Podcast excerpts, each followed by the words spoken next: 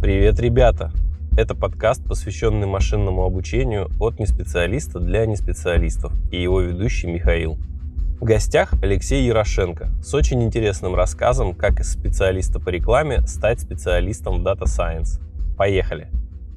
Алексей, привет! Спасибо, что согласился со мной поговорить. Очень рад пообщаться. Привет. Если честно, я удивлен, что ты меня позвал в подкаст, потому что я не очень понимаю, в роли кого у тебя в подкасте эксперты, крутые ребята, которые там рассказывают про там вариационные автокодировщики или просто автокодировщики. ГПТ-3, все, а тут просто человек, который два, всего лишь два года в ML. Ну, не два года, даже меньше, 1,8. Как так получилось мне, вот я даже в нетерпении узнать. Да, я сейчас расскажу. Все просто. Я увлекся машинным обучением. Ну, на самом деле, я всегда им увлекался. В каком плане? Мне всегда было интересно про искусственный интеллект. Но дальше, чем какие-то новости просто в журналах, научная фантастика и фильмы, это не заходило. Потому что когда я открывал какой-нибудь учебник по искусственному интеллекту, меня хватало там только на введение. Как только начинались эти жуткие математические формулы и, по сути, ну, как бы код руками, ну, то есть модули какие-то готовые руками потрогать практически было нельзя, я, в общем, это дело все закрывал, откладывал до лучших времен. А сейчас просто настали те самые лучшие времена, когда, в принципе, в любую тему при определенном желании вкатиться достаточно просто. Потому что есть специалисты, которые уже в этом разобрались, которые уже написали кучу мануалов, туториалов там и наснимали кучу видео, и ты просто под разными углами рассматриваешь эту тему и просто понимаешь, что тебе лучше заходит, что хуже, и начинаешь разбираться. И я вот как-то постепенно начал в этой теме разбираться. Первое, что я хотел сделать, я хотел поступить в МАДЭ. Я увидел рекламу и думаю, о, прикольно, наверное, можно поучиться. Но я туда шел абсолютно на шару. Ну, просто на шару. Вот думаю, а попробую как есть. И прошел?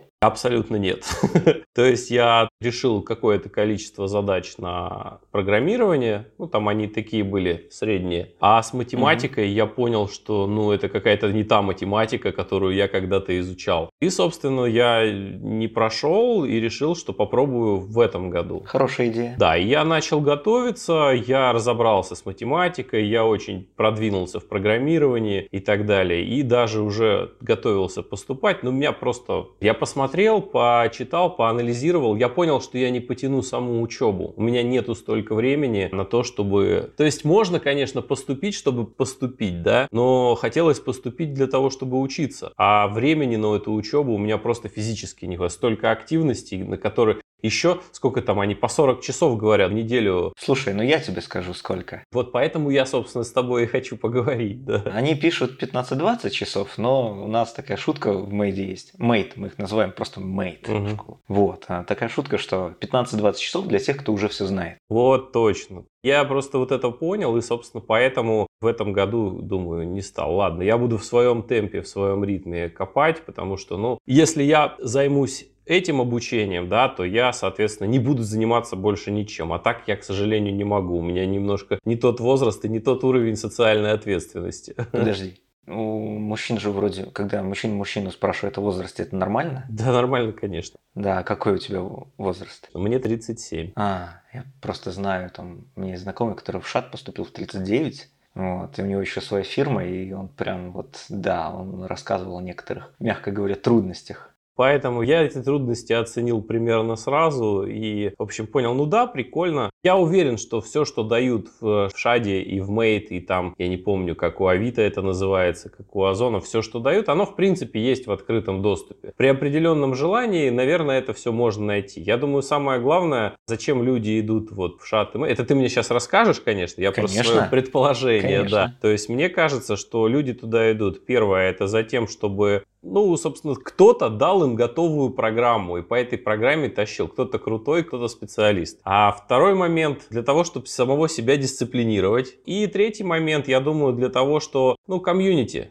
комьюнити, то есть это тоже такая важная, важная составляющая, когда ты в достаточно крутой известной компании учишься, да еще и с достаточно крутыми известными ребятами, но потом можно и стартапчик спокойно замутить какой-нибудь, потом и вместе легче куда-нибудь в другие компании устраиваться, вот. То есть я думаю вот из этих соображений. Но на самом деле для того, чтобы либо подтвердить, либо опровергнуть, либо дополнить мои слова, да, в этом плане, я позвал тебя. Окей. И сейчас мы с тобой по этой теме будем общаться. Я готов ко всем самым каверзным вопросам, которые ты подготовил, так что вперед. Для начала расскажи, пожалуйста, вообще в принципе о себе, свой путь. Слушай, ну, я думаю, что детство, отрочество, юности пропущу. Так, минимально. Начну с того, куда я поступал. Я поступал в БГУИР, а, факультет телекоммуникаций. И, ну, наверное, из интересного там то, как я учился, к примеру, математике. Я учился нормально, не гениально. Это было с 2006 по 2011 год, и вот математика была вот в основном первых два курса. И я тогда еще играл в группе, и у нас были дешевые ночные репетиции. Мы играли какие-то странные инди-музыку, я там на барабанах был, иногда на гитаре. Ну, как, как везло. У нас были ночные репетиции, а после них пары математики. Ночные репетиции заканчивались в 6, я приходил а, где-то в 6 в универ, и где-то вот в 8, с 6 до 8 я спал на лавке возле кабинета, потом заходил туда вот э, в аудиторию, когда меня кто-то, кто-то пальцем тыкал, типа,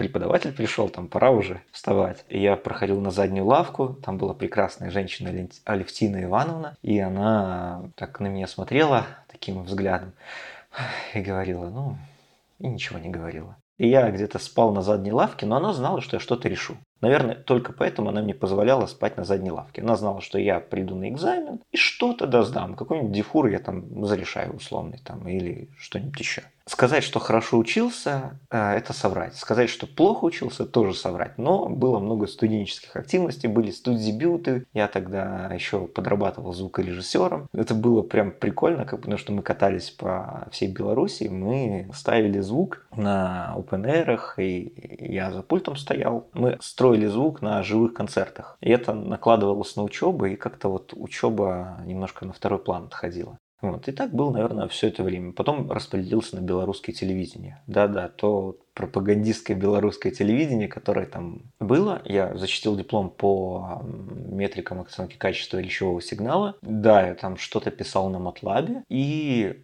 вот после этого диплома совершенно левую область пошел, пошел монтировать видео. Не знаю, как меня туда вот понесло. Может, кто-то мне посоветовал, вот я распределяюсь, пошли со мной. Наверное, это было примерно так. Я не очень понимал, наверное, что делаю. Вот. И так уж получилось, что я пришел туда. Это монтировать видео имеешь в виду на белорусском телевидении или как частное? Да, я монтировал видео на белорусском телевидении в отделе телевизионных новостей. То есть вот эти вот все вот сюжеты. Ну, меня к сюжетам про политота не допускали, я был неблагонадежный. Там я монтировал про то, как там спасатели сняли белочку там с дома, там, или кошка упала в ямку, там вот эти вот все. Зато да? я спас кота, я выполнил приказ, да? Да, да, именно так. Вот, и меня хватило на 8 месяцев. 8 или 9 месяцев там поработал, потому что, наверное, ну, мне хотелось решать какие-то интересные задачи. И самая сложная задача, которую я там решал, ну, я там довольно быстро научился монтировать видео, меня туда взяли без опыта видеомонтажа практически. Вот, и я понял, что самое сложное решение, которое я там принимаю, это попить чай или кофе. Всегда вот интересовал вопрос, не совсем связанный по теме подкаста, но мне всегда было интересно, а чем профессионалы видео монтируют? Так же, как мы любители всякими аудишенами и Sony Vegas, или там какие-то другие монструозные профессиональные программы используются? Слушай, ну там вообще страшная вещь была. Там была одна камора, камора, именно камора, а, небольшая, где стоял Mac и, по-моему, этот Final Cut там стоял. Да, в 2011 году стоял Final Cut. Но это было одно место. А новости монтировались на кассетах. Обалдеть. Там мы делали монтаж на пультах, на кассетах, на дивикамах. И это прямо было вот такое, знаешь, как будто ты попадаешь куда-то в прошлое. Но, опять же, 8 месяцев, последние 2 месяца я учил Java, сидел, потому что я понимал, что в этом, с этого болота нужно куда-то просто быстро бежать. А до этого у тебя программирование как бы не увлекался особо? Это только вот в этот период начал или нет? Программированием, ну, сложно сказать, что увлекался. Я мог развернуть какую-то cms но в код CMS я не лазил, то есть я мог сделать сайтик, но не, не написать сайтик. То есть как развернуть WordPress и использовать готовые темы в таком формате. То есть я был технически грамотен, но код мы писали, но, по-моему, это было, типа, самое сложное, что мы делали, рекурсию на Delphi по-моему, на первом или на втором курсе. Факториал вычисляли, да? Да, факториал вычисляли. Да, да, согласен, да, было такое. Ну, это просто классика. Ну, то есть такие, это не, не до алгоритмы такие. Учили такую основу алгоритмизации. Такой, как, как в принципе писать код. Такие моменты мог делать. Я перераспределился потом, после того, как я два месяца учил Java и что-то еще монтировал на BT, перераспределился на Effective Soft. Мы там писали на Java, меня там довольно активно менторили, меня там гоняли, заставляли писать код хорошо. Вот это вот был мой первый опыт, во-первых, учебы с менторов, который что-то знает в своей профессии, а во-вторых, опыт промышленной разработки. Это было с 11 по 13 год. А это курсы какие-то, я не понял, или ты устроился Нет. работать? Я устроился работать. Меня каким-то чудом во мне разглядели потенциал, наверное, и меня взяли именно на работу таким вот а, абсолютно начинающим стажером-подаваном за какую-то там совершенно смешную зарплату, по-моему, даже меньше, чем на БТ. Как Java разработчика, да? Да, да, да. Угу. То есть это было именно такое, мы тебе платим, чтобы ты что-то ел и плюс учим. И это было вот прям вот здорово, потому что э, я приходил, мне давали какие-то задания на работе, потом э, давали задания на дом, я читал книги какие-то по разработке до, до часа, до двух ночи, там вот там снова вот так вот понеслась. А потом в 2013 году мне там просили помочь сделать сайт как-то, потом просили помочь сделать рекламу, потом заплатили за это, потом еще раз заплатили, потом людям... Ну, я уволился с работы. Я понял, что ну, мне, мне люди платят за сайт и за рекламу, и почему-то так уж получилось, что люди начали больше платить мне за рекламу, чем за сайты. Вот, это происходило все чаще и чаще. Был такой эпоха расцвета контекстной рекламы. Если ты слышал про такие курсы бизнес-молодость, вот тогда еще люди про это не знали. Контекст на рекламе был время невыжженного леса. И там можно было зарабатывать хорошие деньги. То есть больше, чем такой средний программист. Так уж получилось, что у меня это получалось хорошо меня затянуло, потом меня позвали провести курсы еще, где-то через год-два работы в этой сфере. Я провел курсы, потом позвали еще провести курсы, еще, потом позвал Google провести курсы. Я стал сертифицированным тренером Google в Беларуси. Вот, и, собственно, меня начали чаще звать выступать, у нас появилось свое агентство, мы делали рекламу людям, мы обучали людей, при том, ну, такая аффилированность, что сертифицированный тренер Google, там, а таких всего лишь 5 человек в Беларуси, ну, прям круто было. Но, опять же, все имеет свое начало, все имеет свой конец. И где-то вот к 2017-2018 году я понимал, что 150 раз рассказывать людям условно, как работает Google AdWords, это уже, ну, как бы людям полезно, но не то, что я готов делать 150 плюс раз, потому что ну, выступлений было много. Практически каждую неделю куда-то ездил, выступал, или по Минску, или там по близлежащим городам. И когда приезжаешь в какой-то периферийный город, там тебя 100-120 человек ждет, прям ты удивляешься. Как такое вообще возможно? Ну, рассказывалось ну, про маркетинг, про свой опыт, про какие-то моменты по рекламе. Тогда я начал вспоминать, как писать код. Я начал делать какие-то свои веб-проекты, сайтики. Вот, они даже некоторые до сих пор работают. Это забавно. Ну, и что-то по оценке приносит. И это прям приятно. И я начал подвыгорать. Есть такое ощущение, что ты делаешь что-то слишком... Что ты делаешь очевидную вещь, и в этом нет сложности. Когда долго делаешь что-то для себя простое, ну, наверное, возникает такая профессиональное уныние своеобразное. Наверное, понимаешь, о чем Ну, конечно. Вот это вот профессиональное уныние, оно год-два длилось, наверное. Я вот так вот уныло ездил, весело рассказывал, потом снова уныло там что-то делал по рекламе, потом как-то была такая история, я ехал, по-моему, с Полоска или с Новополоска, есть такой город небольшой в Беларуси, там тоже какой-то удивительно много для Новополоска или Полоска людей пришло, вроде хорошее выступление, но, опять же, я ехал, включил какой-то подкаст, подкаст, кстати говоря. Там был, ну, наверное, знаешь, машинное обучение, Big Data Team, Алексей Драль. Может быть, слышал. Ну, ладно. И он вел подкаст про, ну, грубо говоря, он рассказывал про бигдату. Я ехал и слушал, и ни черта не понимал. Вот был э, какие-то кластера, какие-то алгоритмы, как, что они? Ну, было жутко интересно. Я таки еду, еду, у меня такая мысль. Какими же интересными вещами занимаются люди? Что-то близкое к науке, что-то сложное, что-то интересное, прямо там, типа на стыке науки и технологий. Как же это круто, как жаль, что я этим не занимаюсь. И следующая мысль, она такая очень четкая, я про это уже, помню, где-то в статье писал у себя в блоге, что Первая мысль, как жаль, что я этим не занимаюсь. А вторая мысль, с чего бы я этим не занимаюсь. Вот, это был март, по-моему, март 2019 года. Вот, вот все, что... Именно это я хотел просто спросить. Да.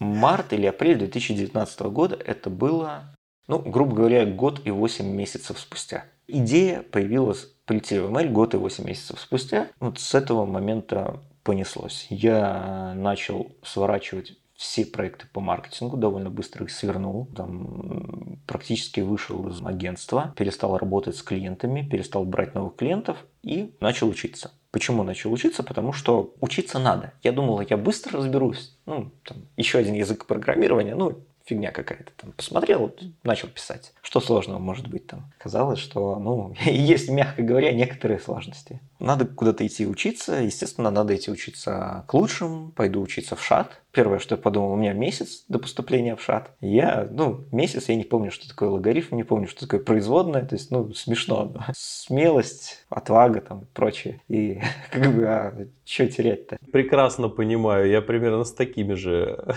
первый раз поступал. И да. Чувствами да. и, Ну, и настроем. Я ушел на full тайм и засел учиться в библиотеку. То есть я взял программу Шада и начал готовиться по каждой теме. Что-то за месяц я подготовил и что-то вспомнил. Линейная алгебра у нас была в универе ужасная. До сих пор помню эту фразу, как если вектор входит в тумбочку, то и там правило левой руки, правой руки. И при чем здесь их вообще линейная алгебра, казалось бы. Вот это вот все было очень странно, и преподаватель, который, который я помню, что он, он фанат своего дела, он может писать что до доски, потом стоять, смотреть на нее и молчать 20 минут. Ну, такой увлеченный человек, который хорошо разбирается в своей области, но нам было очень сложно его воспринимать. По матанализу было немножко лучше, конечно. Вот, ну, что тут из этого вспомнил, и я подготовился. Я подготовился, там был первый этап тестирования, там, по-моему, 11 или 12 задач, и я не помню точно, сколько я решил. Я помню, что решил на одну меньше, чем нужно, чтобы пройти тестирование на основной этап экзамена. То есть, в принципе, я оказался близок. Ну, я сидел там по 10 часов, по 8, там, ботал, ботал, ботал, ботал. Вроде что-то получилось. Ну, я понял, что окей, не судьба, вопрос поступления, это всего лишь вопрос там, подготовки и числа попыток. Вот, да, попытки, к сожалению, не частые, там раз в год, но зато за год можно хорошо подготовиться. Ну, все окей, сел дальше учиться в библиотеке. Полгода прошло, мне знакомый пишет. Ну как полгода? Полгода постоянного обучения. То есть это курс от Яндекса МФТИ по машинному обучению, это... Эндрю Ин Нет, Эндрю... Эн я не проходил, нет. не было? Это Яндекс МФТИ, это курс статистики легендарный от Карпова на степике, это курс по линейной алгебре, тоже на Курсере, комбинаторика, алгоритмы от Универ Сан-Диего, тоже на Курсере, Toolbox был курс, ну еще, по-моему, несколько курсов, плюс э, видео, плюс книги. Я просто полномерно проходился и закрывал свои пробелы. А с английским у тебя, я так понимаю, изначально проблем не было? Были, до сих пор есть. У меня английский в районе B1 переходит на B2. Ну, то есть это мешало тебе учиться или, в принципе, нормально было? Для обучения нормально. Нормально. Немножко спать хочется, когда слушаешь на английском. Но сейчас, сейчас намного, конечно, лучше, потому что я начал заниматься английским, и приходится что-то смотреть, и сейчас смотришь, ну, в принципе, нормально. А тогда, когда начинал, я не пользовался английским несколько лет, и это было... Вру, пользовался. Когда была сертификация на Google тренеров, в Варшаву мы ездили, нам нужно было выступать на английском. Тогда за два месяца у меня уровень английского взлетел практически от нуля до, там, до туда, до куда успел взлететь. Вот это мотивация, да? Да, была очень жесткая мотивация, что мне выступать на английском. 10-15 минут выступления в Варшаве перед э, довольно значимыми ребятами в Гугле которые там за маркетинг, за развитие нашего там, восточноевропейского направления отвечали. И да, вот тогда он довольно быстро взлетел, но потом я его не использовал опять. Мы путешествовали, хватало там на excuse me, там была история про excuse me, Человек не отвечает. Я ему excuse me говорю. Ну, что-то, что-то мог сказать, объясниться, как там, что-то мог купить, но, опять же, не разговаривать. Поэтому он учился, в основном старался учиться на русском, это было проще, что можно было найти на, на русском, и находил на русском. Ну, сейчас я думаю, что в первую очередь ориентировался бы на английский. Про это, если ты мне напомнишь про разницу между англоязычным и русскоязычным образованием. У меня есть там пару больных моментов. Напомни, если вспомнишь, пожалуйста. Обязательно. Есть, есть угу. что пару мыслей, которые хочу сказать. Вот. Полгода такого непрерывного обучения. То есть это ты что-то читаешь, что-то смотришь, что-то проходишь.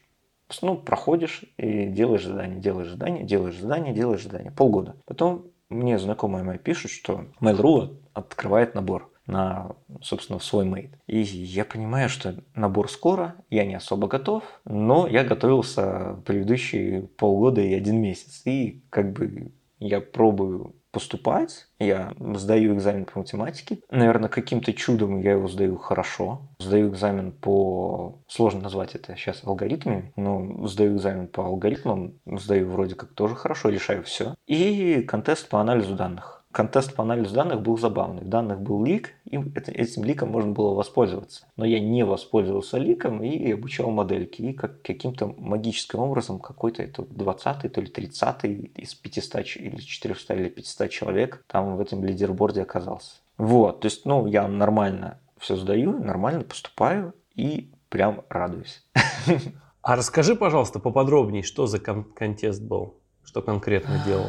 Это интересно. Я не помню, что там был за контест. Помню, что была целевая метрика. Эта задача была какая-то классификация. По-моему, даже обезличенные данные какие-то были. Помню, что там, если правильно повернуть данные, был лик. По-моему, данные были... Не, не, не вспомню. Сейчас ну ладно, вспомню. ладно, неважно. Главное, что показал себя нормально, да, на да, этом испытании. Да, там это, это можно было... То есть там был такой контест, что его можно было сдать без знания email. Как я понял, следующее вступительное, там нужно было знание email, там была какая-то другая история, вот, и ориентироваться на то, что это повторится, я бы не стал, но потом нам рассказали, мы такие, м-м, блин. Но, как я понял, так как я даже без учета этого лика довольно высоко вылез на лизерборде, в топ-10% точно вошел, ну, даже топ 4 или топ-3 процента как-то вошел. Вот. Ну, наверное, из-за этого всего меня все-таки взяли. И понеслась. И понеслась. То есть я сначала не понял, что меня ждет. А потом понял, что надо э, на полтора года попрощаться с друзьями, забыть про сериалы. И самое прекрасное, что в одно и то же время вот я поступаю в Мейт, меня находят в LinkedIn, зовут на, э, LinkedIn зовут на работу в 21 век это самый крупный гипермаркет в Беларуси, ML-инженером. Ну, я какой-то код уже умел писать. И у меня рождается сын. Это прямо... И вот все происходит в этот один момент, в один месяц практически. Я выхожу на работу, у меня рождается сын, я поступаю в мейт, и начинается легкий ад. Наверное, здесь стоит прерваться. Ты меня спроси что-нибудь? Как вообще семья-то справлялась с твоей загруженностью? Не знаю, как на это ответить. Было сложно всем. Если бы не супруга, она меня спасала. Она меня спасала, она меня, мне давала возможность учиться, потому что было сложно всем, мы друг друга поддерживали. Ну, мягко говоря, времени не хватало ни на что. Кроме того, что было сложно, наверное, ну, просто нечего добавить. Это было реально сложно. Когда ты спишь по 5 часов, когда решаешь алгоритмы, когда тебя еще работа, когда ты, твоя первая работа, нужно тоже быстро осваиваться. Ну, еще есть мулипака, ну, благо первые там 2-3 месяца мулипака просто спит в основном. Но с ним тоже приходится разбираться, как там его там мыть, как там все, целая новая область знаний. Это точно. Сетка-то еще не натренирована. Да, да, это сейчас сетка натренирована. Год приходит на кухню, открывает шкаф, достает тюбик с едой, пакетик такой тюбик, который можно высасывать, приносит и такой, ай, ай, это глагол такой, дай тебе, сделай. Сделаешь, кстати, что-нибудь, открой, как я понял. Все, нормально все. А, тогда да, тогда еще непонятно было. Вот. И с этого момента, да, начался мейд. Ну, наверное, до мейда можешь что-нибудь еще просить, потроллить. Я хотел как раз поговорить про вот этот, про сам мейт, да, то есть мне интересно, помимо всего прочего, поговорить про сам мейт. Потому что, и, во-первых, я сам когда-то хотел туда поступить. Мне интересно, чего я не получил, не поступив туда. Ну и плюс, наверное, тем, кто, в принципе, задумывается поступать в такие... У меня вот э, предыдущий выпуск я писал с парнем, который в ШАДе учился. Ну, там вообще там олимпиадное программирование там всю жизнь. То есть он такой говорит, мне, конечно, стыдно но мне было легко поступить. Такой, мне было поступить очень легко. Вот. Я вот с человеком, который учился в ШАДе, поговорил. Теперь вот мне интересно поговорить с человеком, который учился в Мейде. И, соответственно, просто хочется узнать поподробнее, как строится учеба, почему сложно, какие требования, какие преподаватели, какие, скажем так, вызовы, да, жизненные, челленджи, вызовы, то есть с чем приходится справляться. Вот про все это очень хотелось бы узнать. Ну и, соответственно, ты уже закончил или еще нет? Или еще учишься, да, так а понимаю? еще полтора месяца. Еще полтора месяца. Да, и судя по динамике, я закончу. И закончу довольно-таки я надеюсь, хорошо. Ну вот, вот об этом, обо всем расскажи тогда, пожалуйста. Я периодически буду, может быть, уточняющие какие-то вопросы спрашивать, но общую суть ты уловил, да, о чем хочется поговорить? Да. Ну все тогда. Сейчас на всякий случай даже там открою там личный кабинет, чтобы там предметы были видны, там можно было вспомнить, насколько весело это все было. Ты говорил с человеком, которому было просто поступить. Мне было поступить сложно. У меня не было олимпиадного программирования. За полгода до поступления я не помнил, что такое производное, что такое интеграл, что такое логарифм. Я не знал ни одного алгоритма даже сортировки. Кроме, ну, помнил сортировку пузырьком? Вот, я хотел спросить, ну как сортировку пузырьком-то? Да, там что, ну как бы... Можно сказать, что я был нулем. Но, как я понял, поступить реально с нулевого уровня в 30 лет, ну как, Сложно сказать, что это нулевой уровень. Я мог писать какой-то код, я примерно понял, как работает веб-приложение, но опять же, это не связано с алгоритмикой, это не связано с математикой. Вот, в школе математика была просто нормально, даже чуть-чуть лучше, чем нормально. У меня был математический класс, но я был не лучше в нем. В универе я точно был не лучше в математике. Вот с таким бэкграундом, когда я понимал, что мне нужно и что я хочу, за полгода реально подготовиться и реально поступить. Но это заняло у меня все свободное время. Поступление, ну, нельзя сказать, что это было сложно, да. Давай оценим тогда все свободное время. Это сколько примерно, чтобы примерно к цифрам привязаться? 8-10 а, часов в день. То есть это прям ты не работал в тот, на тот момент, да? Нет, я ушел. Я же сказал, я закрыл все проекты. Я не работал с 2013 года официально. То есть я работал на себя. А доход, то есть как бы просто накопления какие-то были? Или там пассивный какой-то от предыдущих проектов? За счет чего выживал? Ну, то и другое, в принципе, было. То есть э, сказать, что ну, было сложно по деньгам, наверное, слукавить. Там, я, я мог себе уже позволить там полгодика-годика там не поработать. Вот, все-таки там не бегал по полю, там не пинал, там ничего, там работал плотно. Ну это просто да, это важное такое для понимания, потому что... Да, у меня такая была возможность. Да, возможность у, у тебя была, да. полгода только учиться. Это, конечно, сильно помогает. Очень сильно помогает, когда ты знаешь, что ну окей. Но опять же, с другой стороны, там ощущение, что ты не работаешь, там, и ты просто учишься, оно немножко так давит, что ты не приносишь дохода.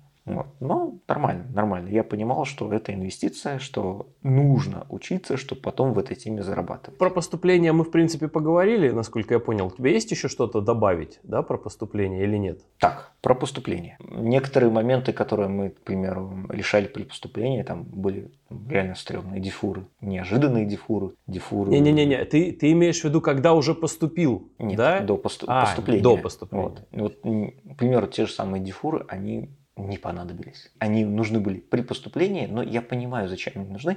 Они нужны для того, чтобы отсеять большой поток. Поступило 200 человек, хотело поступить 6 тысяч человек.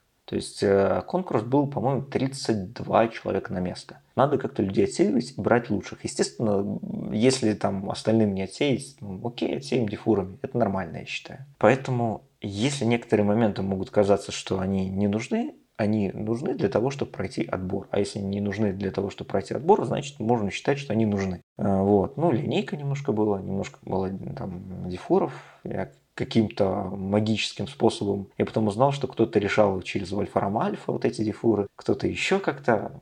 А я брал и, короче, писал. И что-то даже получилось. Вот, может быть, только из-за того, что я писал, я и поступил. То есть я не использовал никаких численных методов, я решал именно аналитически все. Алгоритмы были у меня простые, как я понял, сейчас стали немножко сложнее. Ну и контест по анализу данных неплохо было бы знать, там уже питончик, там, там основные алгоритмы машинного обучения, там хотя бы иметь представление. Хотя вроде как машинное обучение учит, но представление иметь было бы здорово. Поступление сложное, но реальная. Конкурс был 32 человека на место. Сейчас, наверное, я не знаю, если честно, но вот поступило, получается, там примерно 3% людей, которые... Вот, и мне повезло, или там или не повезло, не знаю. Наверное, повезло. Вот, попасть вот эту вот, вот эту вот мясорубку. Ну, в хорошем смысле мясорубку.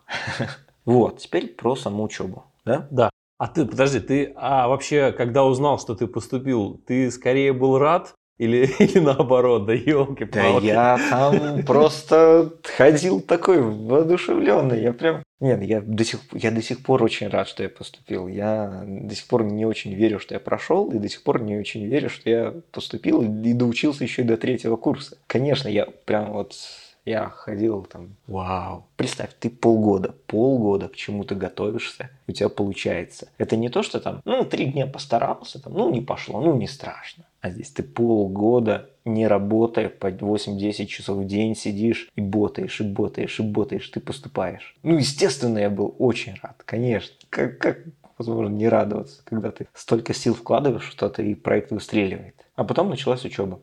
Почему я сказал мясорубка? Ну, после первого я сначала примерно озвучу, что там по воронке. По воронке примерно происходит так. То есть ты приходит 200 человек, входящая воронка 6 тысяч человек, поступает 200 человек. На втором курсе из тех, кто поступил, там еще кого-то набирали, но без учета до наборов, по-моему, осталось что-то вроде половины. То есть 100 человек плюс-минус. И на третьем курсе осталось в районе без учета до наборов, там были какие-то небольшие наборы, в районе 60-70 человек, по-моему, если я не ошибаюсь. Грубо говоря, получается в районе одного из 100 доходит. И это жестко. Это жестко, но я понимаю почему. Очень много людей зачислилось на первом курсе. Из-за того, что не смогли сдать алгоритмы, которые были на плюсах. У нас такая, ну, довольно-таки плотная алгоритмическая база была как я понял, по-моему, преподаватель говорил, что они проходят это за два семестра, у нас нам пришлось проходить это за одно. В первом семестре что было? Алгоритмы, база машинного обучения, небольшая статистическая база и питон. Примерно так. А как строились занятия? То есть там одна неделя одно или каждый день что-то одно? Как, как вообще строились? Строилось обучение? Занятия идут постоянно. А, занятия идут постоянно. В неделю есть э, вот, сколько, 3-4 лекции. Опять же, есть 9 предметов в первом семестре. Вот я сейчас смотрю на список предметов, их 9. Во-первых, это обязательные предметы, а это алгоритмы и машинное обучение, и второстепенные, то есть которые ты должен взять хотя бы один предмет. У нас это было Python, плюсы и Java, плюс статистика, плюс, а, наверное, и статистика, и все. Я брал дополнительных Python и статистику. Там разная статистика была, статистика на R, статистика на питоне. Естественно, я брал на питоне, потому что, ну, мне ближе. Да и большинству, наверное, ближе. По плану это 4 лекции в неделю. Лекции обычно в районе 3 часов. Первая часть лекции это что-то вроде теории, вторая часть лекции полтора часа. Это практика. Плюс домашние задания. Естественно, основная сложность не в том, чтобы там лекции смотреть, а в том, чтобы сделать домашку. По алгоритму, например, там надо пройти контесты. Ну, что такое алгоритмические задачки, думаю, не надо объяснять. А скажи, пожалуйста, лекции, они в записи шли или в онлайн режиме? То есть тебе нужно было привязанным быть к конкретному времени лекции, или ты мог сам распределять время своего занятия? Я поступал на дистанционку, поэтому я мог смотреть и в записи. Я так и делал, потому что тогда еще не было короны. Люди встречались живую. Занятия проходили в аудиториях. То есть те, кто очно учились, они приезжали в аудиторию. Те, кто заочно, они смотрели записи вот этих занятий. После второго семестра, когда началась корона, все началось онлайн. То есть мы заочники, очники, разницы уже нету. Ты приходишь в Zoom и начинается занятие. Естественно, записи тоже есть, потому что, ну, если у кого-то не получилось, то, ну, не получилось. Никто не заморачивается по поводу, ходишь ты на лекции, не ходишь на лекции. Это абсолютно не важно. Экзаменов тоже никаких нету. Был один экзамен, но и то не обязательно. Если ты учился в течение семестра, то можно было его не сдавать. Как таковых экзаменов нет, все строится на домашках. Учишься в течение семестра, ты молодец. Не учишься в течение семестра, мы извиняемся, но как бы не повезло. То есть ты должен сдавать э, домашки и получать по ним как минимум какой-то проходной балл, правильно понимаю? Да, да, да, угу. все верно. Есть алгоритм домашки в виде контестов. Опять же, есть алгоритмическая задача по теме, и ты ее решаешь. Ну, как, в принципе, любой контест по алгоритму, по программированию. По машинке у нас были контесты именно. Были разные контесты. Были, к примеру, вот на введение машинного обучения довольно простые контесты. Там, где там, обучить классификатор, обучить регрессор, потом гиперпараметры, там, вот такие вот вещи. Ну и были такие довольно-таки интересные вещи, вроде имплементации алгоритма лямбда ранг, к примеру. Мне кажется, там что-то напутали, когда позвали там человека, по-моему, Владимир Гулин его зовут, он там информационным поиском э, занимается в мейле. И мне такое ощущение, что его позвали рановато. Потому что когда ты вроде бы там разбираешься в базе машинного обучения, а потом тебе приходят и говорят, а вот статья от Microsoft 2011, по-моему, года, читайте, делайте. Нужно написать свой алгоритм, использовать можно только Decision 3 с Calern, там больше ничего нельзя. Но если хотите, можете свои деревья написать. Ну и надо написать лямбда март. Не лямбда ранг или лямбда март. Лямбда ранг это что-то на нейронках, лямбда март это такой на базе градиентного бустинга со своей там функцией потери. Ты садишься и пишешь вот так вот. Уровень сложности первое время очень сильно скакал, первый семестр в особенности. Наверное, потому что программа еще не устоялась, это был первый запуск. Я понимал то, что будут какие-то какой-то дисбаланс. Ну и вроде мы как- как-то все доблестно проходили его. Да. А скажи, пожалуйста, вот в связи с тем, что ты сказал, что есть какой-то дисбаланс, то есть хватало той информации, которую давали Mate, да, или, да. или хватало, Конечно. да? То есть не приходилось там просто кусками из Гугла брать, чтобы хоть понять, что тебе дают. Не было такого? Слушай, ну из Гугла ты некоторые вещи в принципе не возьмешь. Даже большинство вещей, которые в домашнем задании, ты из Гугла не возьмешь. Потому что нормальные люди просто так не пишут имплементацию того же там лямбда марта на скалерновских Decision 3. Ну, незачем это делать. вот. И ты открываешь научную статью. Благо, там статья еще хорошая была. Там, так вот Гесиан считается, так вот производные, там вот лямбды считаются так, там, ну, в общем, с большего все было нормально расписано, но в математическом виде, а надо это как-то переносить код. Это было не очень тривиально, потому что, окей, с одной стороны, тут посчитан Гесиан, а как с помощью этого Гесиана обновлять там листы деревьев, в этом Decision 3. Это был такой тоже не очень тривиальный вопрос. И вот, вот то есть были ощущения вот в первом семестре, что некоторые вот сначала идет просто, просто, просто, а потом раз и становится резко сложно, а потом снова просто. Вот такие вот моменты были. Как я понял, у следующего потока такого нету, потому что, ну, это первый запуск и, ну, нормально это. А помогали вот эти сложности преодолеть как-то? Или вот бросали просто, как обычно, плавать учили в советское время, говорят так, бросали в воду и уплывали на лодке. Хочешь плавать научиться, плыви за лодкой. Или все-таки старались помочь, то есть, если ты обращался за помощью, к тебе индивидуальный подход какой-то все все-таки применялся или не было такого? Это естественный отбор. И здесь никто не будет э, брать и разжевывать, если тебе совсем непонятно. Но базу, которая нужна для того, чтобы решить задачу, объясняли. То есть, ну, как-то уже у меня это получилось. Вот. И поэтому я считаю, что уровень сложности не был таким в раз и взяли дали что-то запредельное. Было сложно. Просто было сложно. Во втором семестре стало перманентно сложно, но перманентно сложно ровно. То есть во втором семестре и в третьем, более того, все как бы устаканилось. То постоянно сложно. вот. В первом семестре был такой больше раскачка, уравнивающий семестр. Вот. Было сложно в основном только на алгоритмах и вот на некоторых местах по машинному обучению, там, по статистике. Вот. А дальше уже пошло просто перманентно такая более-менее может быть, она ощущалась не так, как в первом семестре, но просто стало как-то ровно. Но, опять же, первый раз запускаешься школу, там, первый поток, первый запуск, ну, местами, наверное, должны быть какие-то накладки. Притом, это было довольно быстро. И сказать, что так вот именно взяли, кинули, оставили нас и... Нет, так, нет, конечно. Все, что нужно для решения задачи нам давали, ну, а дальше там старайся. Ну и более того, я учился хорошо, я упарывался, я мог бы многие моменты просто на некоторые моменты забить. И мне бы тогда не было так сложно. Я решил, что раз поступил, надо брать от поступления все и учился хорошо. А что ты имеешь в виду, на некоторые моменты можно было бы забить и было бы проще? Это что имеется в виду? Ну, можно сдать алгоритмы не на пятерочку, а на четверочку. Сдать не, там, не 10 задач, которые там, не 10 домашек, а, к примеру, 7. Ну, не страшно бы было. Вроде бы не страшно, но я решил сдавать все. То есть можно учиться на троечку, можно учиться на четверочку, можно учиться на пятерочку. Я выбрал учиться на пятерочку. Это опять же, это вопрос, наверное, там, упоротости там, или упорства, там, не знаю, как это назвать. Вот. Но это занимает все свободное время. Так а ты же его, получается, обучение уже совмещал как раз с работой. То есть, если подготовка у угу. тебя была без работы, то учишься ты одновременно да. работая. То есть, здесь у тебя свободное время сильно сократилось. Да, да. Где ты его брал? Мало спал.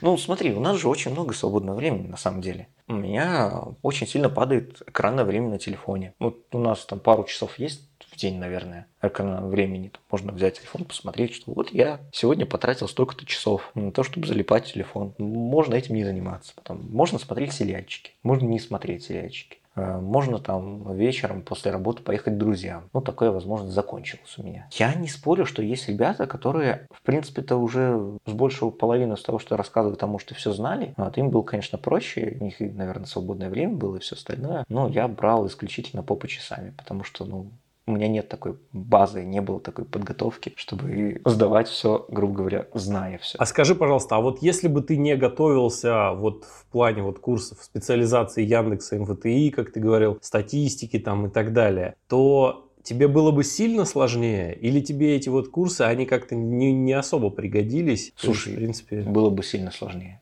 Я прям уверен, что было бы сильно сложнее. Потому что на втором семестре и третьем уже не так, но на первом, к примеру, курсы по машинному обучению, такое было ощущение, что мы это уже должны знать, и нам только напоминают. Как я понял, может быть, такой стиль преподавания был, может быть, что-то еще. Но вот у нас был, у меня, ну и плюс моих коллег, которым мы общались, было такое ощущение, что нам преподают, как будто мы это уже знаем. И поэтому я слышал, что кто-то параллельно курс от Яндекса МФТГ проходил, чтобы некоторые моменты там... У первого курса, который сейчас поступил, как я понял, такого нету. Я послушал, как у них объясняют, объясняют довольно подробно и понятно. У нас, ну, вот ориентировались на то, что многие моменты мы уже вроде как должны были знать. Это вопрос, опять же, там, процессов. Сейчас, я думаю, все будет уже хорошо. Ну и второй, третий курс такого уже не встречалось. Да, очень сильно пригодились. Если бы не это, было бы сложнее сдавать само машинное обучение, сложнее сдавать контесты, сложнее сдавать статистику, сложнее сдавать, собственно, да, наверное, все было бы сложнее сдавать. Алгоритмы тоже было бы сложнее сдавать. Потому что, несмотря на то, что я прошел курс по алгоритмам такой вводный, наверное,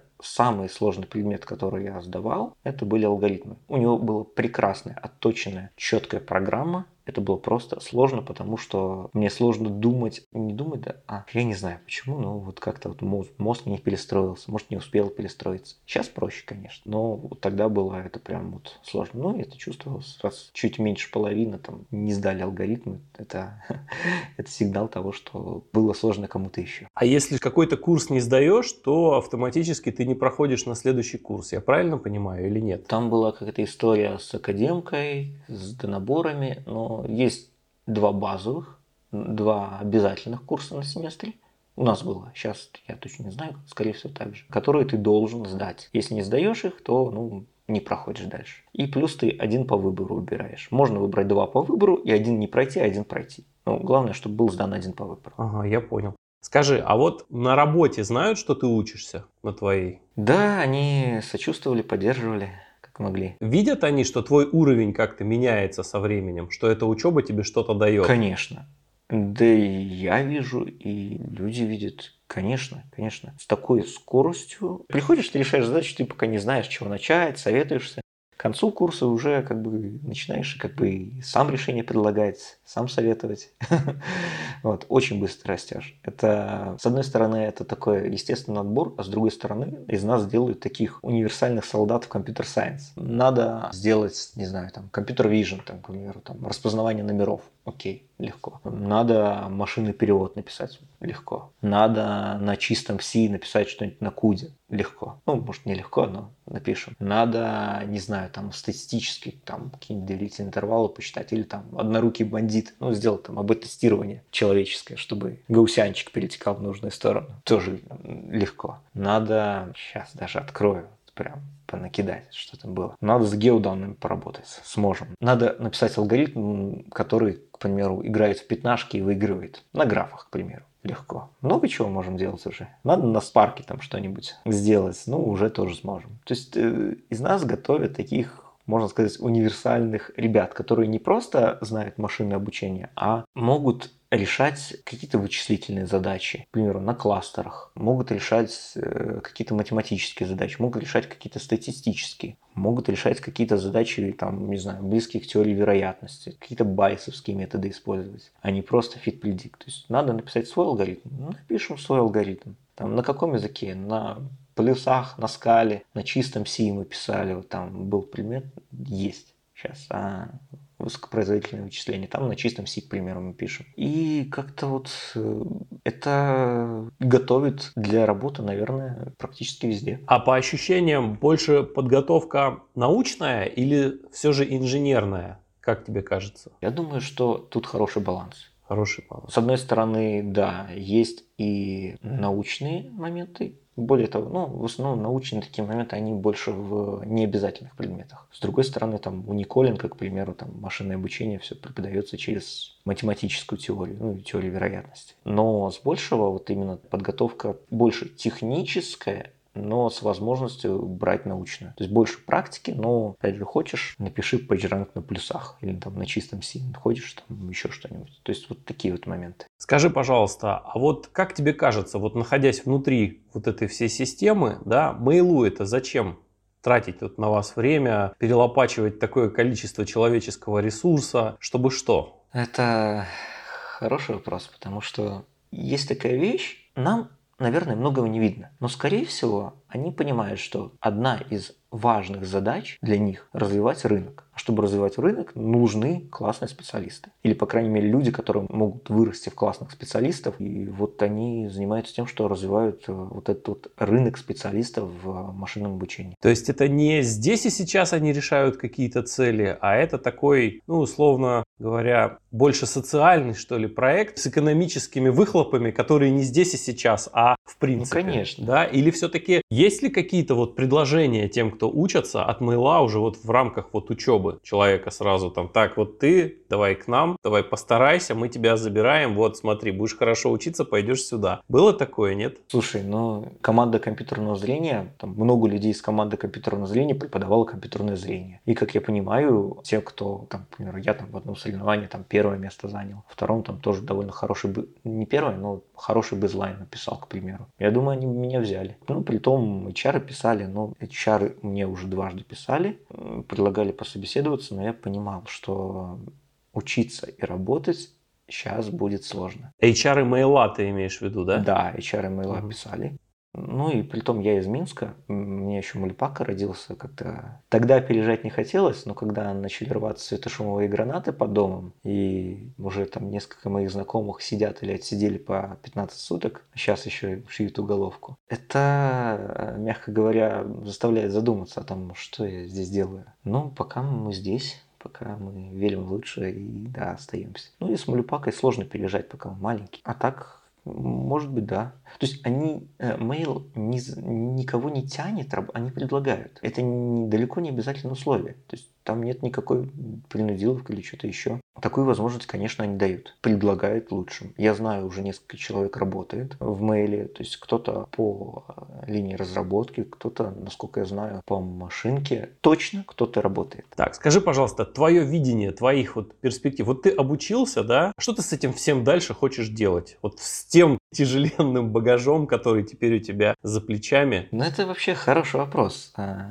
я бы взял, вот после того, как я отучусь, я как минимум возьму месяц-два отпуска. Вот это точно. И вот за эти месяц-два отпуска я решу. Согласен, есть некоторая сложность. Пойти на проект, где нужно делать, грубо говоря, fit predict, ну, уже, уже скучно. Ну, не получится такого. Ну, благо, таких проектов довольно мало. Хочется найти что-то близкое, к примеру, к, ну, не то чтобы исследовательской, научной части, но я понимаю, что это будет довольно сложно, и реально какие-то исследовательские вещи просто физически не потяну. К примеру, вот недавно общался с человеком с Huawei, ну, он меня позвал пообщаться, что-то вроде собеседования, ну, такое своеобразное, собеседование на будущее в формате. И там решают очень нетривиальную задачу оптимизации. Она не непрерывная, там, а дискретная и очень хитро дискретная. Я понимаю, что теории по такой вот такой оптимизации, ну, у меня нету, нужно отдельно этому учиться там несколько лет. А реально научные задачи я понимаю, что, ну, наверное, сложно. Но именно такие вот что-то на стыке исследований и технологий, я думаю, вполне. Но, опять же, надо искать будет. Куда конкретно идти после этого, я не знаю. Слушай, серьезно, давай доучимся, а потом уже там остальное. Потому что... Я думаю, что недостатка предложений в этой сфере сейчас пока нету. Да, да.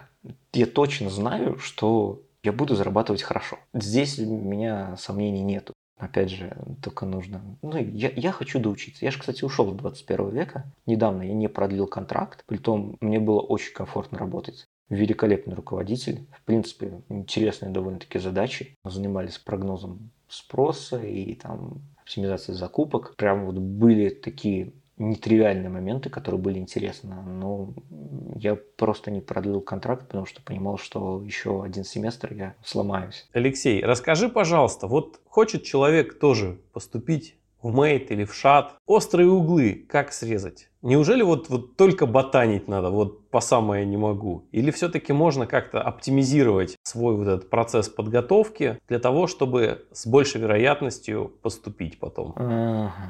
Хороший вопрос, хороший. Я учился очень глупо. Почему глупо? Потому что ты сначала занимаешься маркетингом несколько лет, потом за полгода тебе раз и срочно нужно поднять математику и поступить. Так не нужно делать. Почему не начинать раньше и по чуть-чуть? Ну, обучение же такой процесс. То есть нет такого, что ты что-то понял на уровне мысли. Есть новые нейронные связи. То есть физические нейрончики взяли вот на аксоне, вот эти вот дендриты. дендриты на аксоне, по-моему, вот эти вот маленькие, они наросли Я физически. Понял. Ага. Да, и как бы делать это быстро, это тяжело, и я бы не рекомендовал. Со стороны выглядит как отличный геройство такой, вот прям вот ты смог, там все, но, но реально есть умные пути начать чуть-чуть пораньше и по чуть-чуть. Для этого все есть. Для этого есть Coursera, Stepik. Khan Academy, Udacity и так далее. Да, да, да, да, да. Единственное, что этим все точно не ограничится, потому что я редко встречал курсы, где куда-то дальше базового уровня что-то уходит. Потому что, окей, там ну, расскажут на курсе по линейной алгебре, что такое там собственное значение, собственные векторы, там, что такое ранки и прочее. Тут такую базу линейной алгебры. А дальше все. Ну, то есть, ну да, некоторые курсы есть, по-моему, на степике. Я их еще не смотрел, но которые и дальше расскажут по теории вероятности, тоже дальше расскажут. Но опять же, выложены лекции Яндекса в открытом доступе. Там Воронцов, кому надо, все, что надо, рассказывает рассказывает тоже. Ну,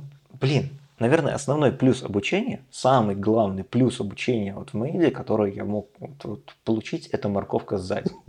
Хорошая. Хорошая мотивация. Если бы не морковка сзади, говорят, что типа бесплатное обучение не работает. Работает, если ты упарывался, чтобы поступить. Я вложил много, очень много сил, энергии, и я не готов был там сказать, что «А, что-то я приуныл, не буду я ничего делать, пойду посплю». Ну, У меня лапки. Да. Ничего не получается. Ручки кверху, ну не, ну что, зря что ли полгода учился. Да, так нельзя. И, и то, что дедлайны, Дедлайны – великая вещь. И ответственность перед преподавателем тоже великая вещь. Понимаешь, вот ты начинаешь учиться сам, и как ты выбираешь курс? О, ну, машинное обучение, там, не знаю, нейросети, там. Ну, никакой человек там в здравом уме не пойдет на курс методов оптимизации. Ну, серьезно, там не будет человек э, как бы эти условия сходимости вручную считать нормальные. Без какой-то там...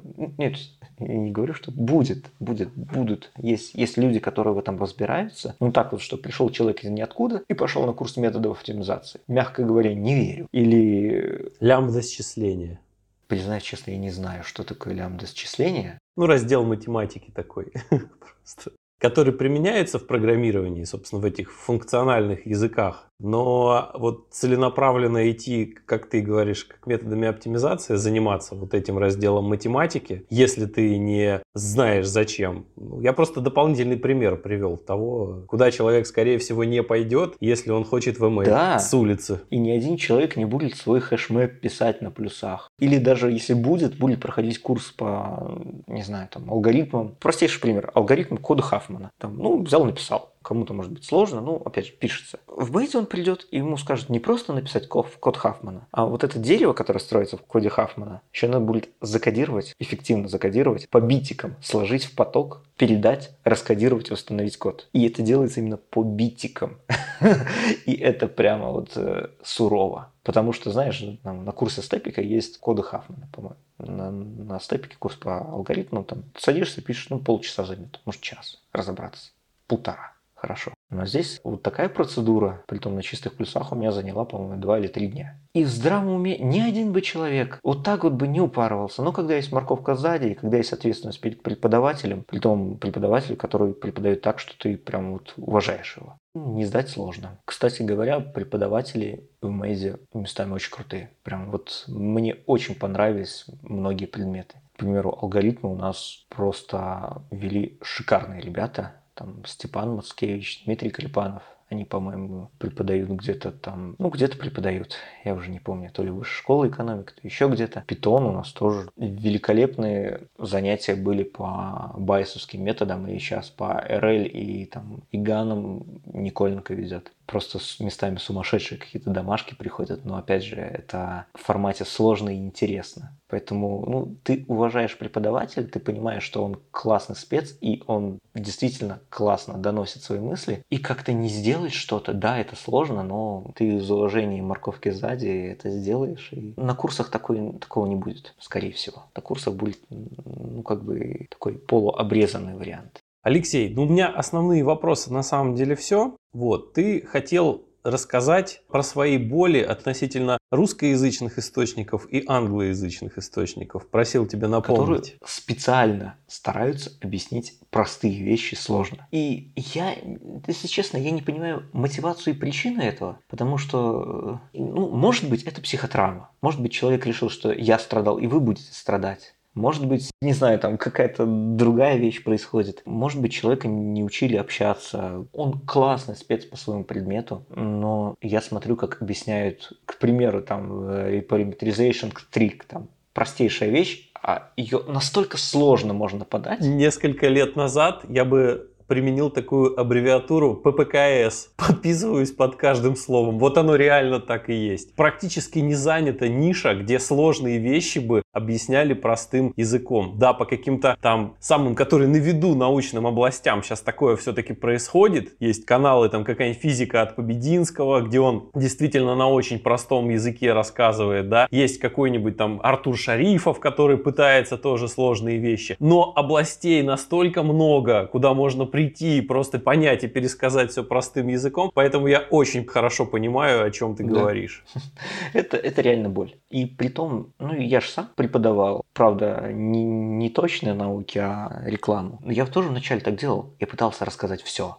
Я пытался донести людям все, что мог донести. И все, что я делал на протяжении вот нескольких лет обучения, я резал, резал, резал, резал и резал. Ну, я понимаю, что в академической, в такой или близкой академической среде так нельзя, объяснить сначала просто, а потом сложно, тоже можно. Объяснить сначала просто, а потом сложно, это очень классный подход, когда ты объясняешь сначала концепт, а потом его, к примеру, математическую подоплеку. Вроде логично. Почему тут я сейчас вижу такую боль, что классные специалисты объясняют вроде бы понятные простые вещи, то ли специально сложно, то ли они не умеют просто объяснить это. Я понимаю, что это норма в нашей академической среде. Но когда я смотрю лекции от МИД или от Стэнфорда, смотрю, как они объясняют, почему-то они объясняют простыми словами. Простейший пример. Я помню, как-то давно еще, когда начинал, смотрел лекции по там, диплернингу, по-моему, от МИТа. Там открытый курс по диплернингу, такой простой, веселый. Но как выглядит просто слайд презентации? Слайд презентации – математическая часть. И как это записать в коде? иллюстрации на одном слайде.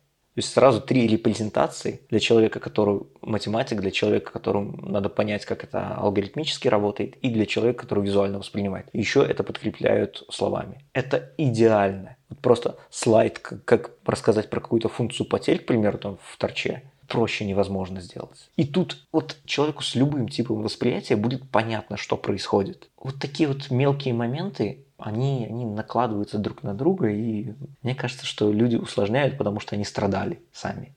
Сам страдал, и другие будут страдать. Но сейчас это, мне кажется, будет меняться очень сильно. У меня есть немножко другое предположение. То есть я сам сторонник того, что вещи нужно объяснять простым языком. Но когда ты сам достиг какого-то определенного уровня, ну ты не специально объясняешь сложным языком. Тебе просто у тебя байс есть такой, что тебе кажется, что так как тебе это понятно и просто, то остальным это точно так же. И для того, чтобы действительно спуститься на уровень того, кому ты хочешь объяснить, это реальный труд.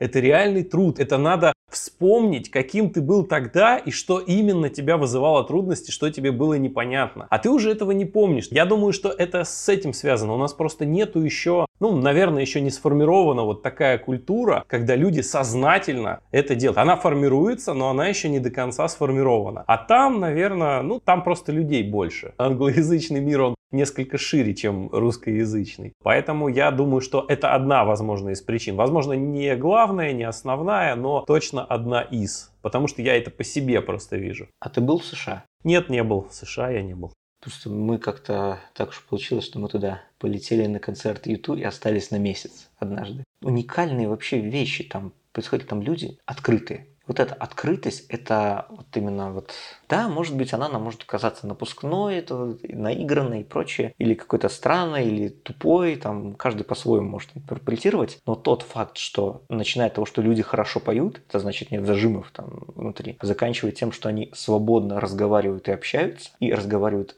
довольно просто. Ну, говорит о, о многом. И они преподавании, они ушли намного дальше. Хотя, с другой стороны, человек, который прошел всю боль нашего преподавания, кажется, тоже очень сильный специалист. Не факт, что сильный преподаватель, но очень сильный специалист. Потому что если человек продался через вот это вот все, то значит, он тоже что-то стоит. То есть, с одной стороны, да, тут получается, что там сложно, там, там проще и вроде легче заходит, а здесь тебе надо быть молодцом, чтобы это понять. Алексей, время подкаста по регламенту у нас подходит к концу. Я очень доволен тому, что мы с тобой поговорили. Мне было очень интересно. Я очень надеюсь, что слушателям тоже. Есть ли у тебя еще что-то сказать, как завершающее некое слово? Если есть, я вот прям готов послушать и, в общем, будем потихоньку сворачиваться. Наверное, да. Неважно, чем человек занимается, есть некоторые... Вот, по образованию, пару слов. Сейчас очень много направлений однодневок. Очень много направлений появляются и также быстро отмирают. Будь то там, не знаю, там контекстная реклама, будь то там SMM, будь то, опять же, там программирование на питоне и прочие моменты. Но есть какой-то фундаментальный базис. Этот базис стоит много боли, много страданий, чтобы его как-то пройти и поднять. Когда рынок труда будет перенасыщен, он будет перенасыщен везде, в конце концов. Будут выбирать лучших и будут выбирать по этому базису тоже. Вот, и поэтому, если есть возможность получить фундаментальное образование, которое не устареет через год, через два, через три, я рекомендую это сделать. Будь то мейт или что-то еще. Ну, мейт, само собой, я рекомендую. Просто, не знаю, у меня есть две руки, я могу их поднять, и еще могу поднять там ногу за него, потому что я просто бесконечно благодарен такой возможности вот получить, пусть даже столь концентрированное, пусть даже тяжелое, сложное такое испытание, но вот возможность это сделать притом бесплатно, она абсолютно уникальная, по-моему, у нас таких школ сколько? Три? Шарт, Озон Мастерс и Мейт. Ну, а Авито же еще какую-то запустила тоже. Там, по-моему, школа аналитиков, там немножко не то. Вот, наверное, так. И, и еще второй важный момент. Мне сейчас 32.